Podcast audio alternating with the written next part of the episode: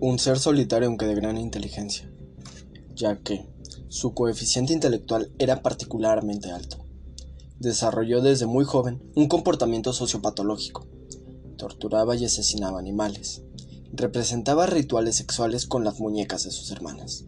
Y, a los 15 años, mató tiros a sus dos abuelos. Solo me preguntaba cómo se sentiría dispararle a la abuela. Le dijo a las autoridades antes de ser arrestado. Tras este doble asesinato, fue enviado al hospital psiquiátrico, donde permaneció detenido hasta sus 19 años. Una vez libre, se fue a vivir a casa con su madre, a Santa Cruz, California. Esta es la historia de Ed Kemper, el asesino de colegialas.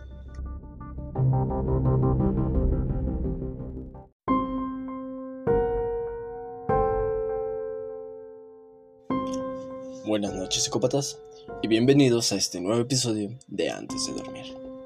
El personaje de esta noche fue sugerido por Atsiri Rodríguez. Atsiri, te mando un saludo y un abrazo. Gracias por seguir el podcast. Sin más por el momento, comencemos.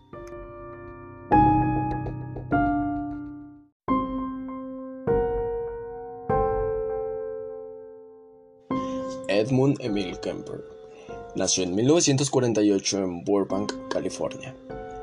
Los investigadores que reconstruyeron su historia sostuvieron que era un niño extremadamente inteligente, aunque ya de pequeño tenía comportamientos de rasgos psicopáticos. Entre otras cosas, solía torturar y matar animales únicamente por placer. Sus padres estaban divorciados y su madre abusaba física y psicológicamente de él lo golpeaba y solía dejarlo encerrado en el sótano toda la noche. Según se cuenta, Ed Kemper enterró vivo a su gato solo para después exhumar sus restos y empalar su cabeza. Hizo lo mismo con la colección de muñecas de su hermana, a quienes arrancó los brazos y piernas. Como si no fuera suficiente indicio, los juegos que imaginaba no eran como los otros niños. Kemper jugaba cosas como la silla eléctrica y la cámara de gas, mientras otros jugaban a las escondidillas o simplemente hacían deporte. A los 14 años, Edmund huyó de su casa en busca de su padre, pero este también lo rechazó, por lo que terminó con sus abuelos paternos en Norfolk, California. Un año después, mató a ambos. Cuando le preguntaron los motivos, dijo que él había asesinado a su abuela para saber qué se sentía y a su abuelo porque iba a enojarse por haber matado a su mujer. Esta masacre lo llevó a un hospital psiquiátrico del que fue liberado cinco años después. Allí volvió a estar bajo el cuidado de su madre, lo que solo aceleró su sed de sangre.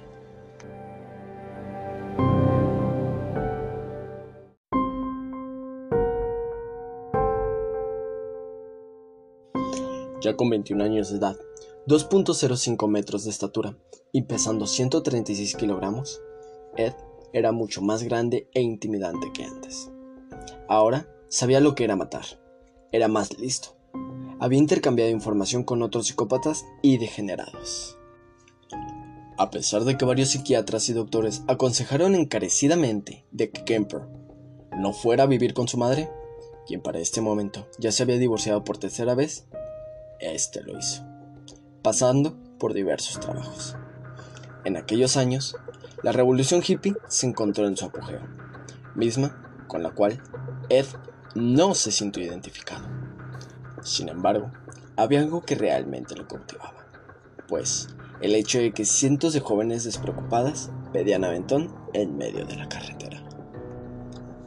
De igual manera, Kemper llegó a trabajar en el Centro de Obras Públicas de la ciudad y frecuentaba un bar de policías, donde era conocido por su estatura y su humor negro. Él se quería ver a sí mismo como un policía.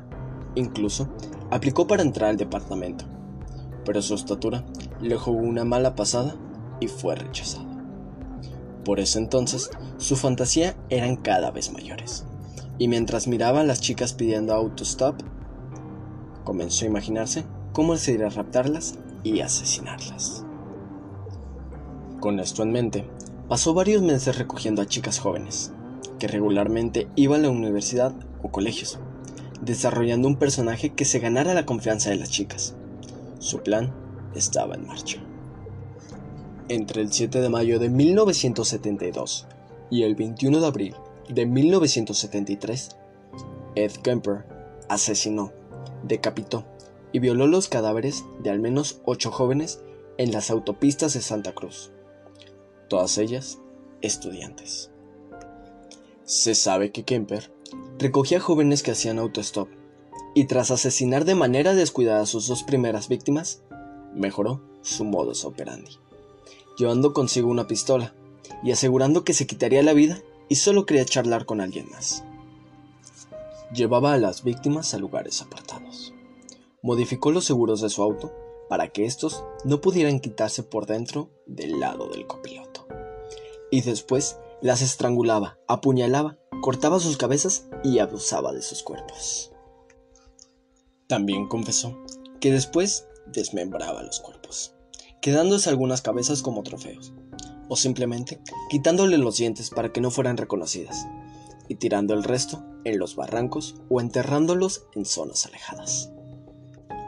Según declaraciones del propio Kemper a la policía, Ed se horrorizaba con lo que estaba haciendo, por lo que se refugió en la bebida, pues aseguraba que solo estaba ebrio para dejar de pensar en querer matar. Además, seguía frecuentando el bar de policías, donde monitoreaba la situación y qué tanto se sabía sobre sus crímenes, dándose cuenta que no tenían ni la más remota idea de su rostro o de quién podría ser el culpable, mismo que se reía y tomaba casi toda la noche con ellos. El apodado asesino de colegialas realizó actos necrofílicos y canibalismo con sus víctimas, dando corpulencia y fuerza cuando alguien, estas, se subía al coche. Estaba perdida.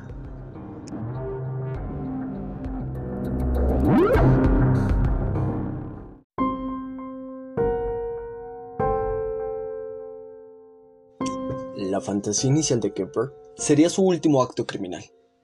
El objetivo, su madre. Su odio hacia esa mujer se había acumulado durante años.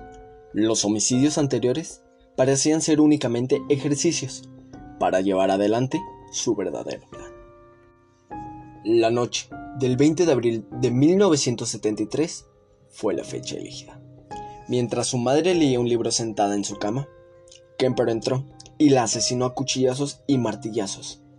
Le cortó la cabeza, la puso en un estante y pasó una hora gritándole. También cortó su lengua y su laringe. Las metió al triturador de basura. Mantuvo sexo con la cabeza de su madre y luego salió a tomar algunos tragos. A su regreso, llamó a una amiga de su madre y le invitó a la casa. También la mató y la mutiló. Permaneció un rato examinando su cadáver. Escondió el cuerpo en un armario y dejó una nota para la policía.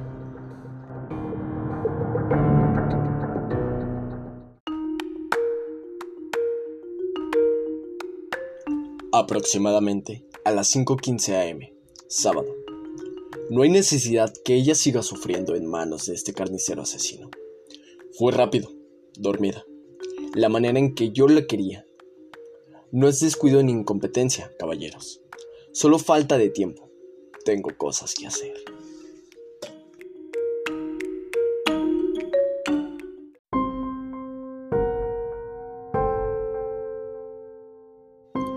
Kemper huyó hacia el pueblo, Colorado, aunque en el fondo quería ser atrapado. Grande fue su desilusión cuando nadie fue tras él. Por eso, decidió llamar a la policía y confesar. Al principio no le creyeron. Muchos lo conocían del Jury Room como Big Ed, ese gigante simpático. Pero toda su declaración se comprobó. Cuando le preguntaron por qué se entregó, sus palabras fueron.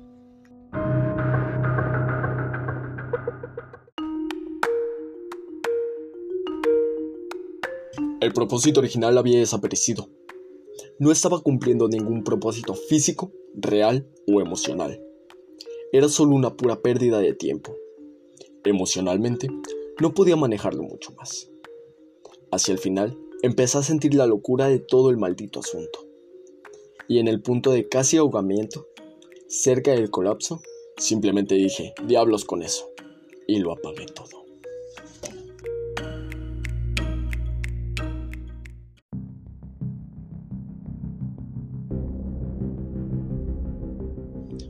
Finalmente, fue condenado a cadena perpetua.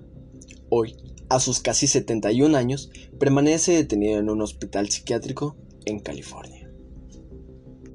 Gracias por escuchar antes de dormir. Y antes de terminar, si quieres que hable de un asesino en especial, déjalo en los comentarios de este podcast en la página de Facebook, misma que dejaré en el enlace. Buenas noches.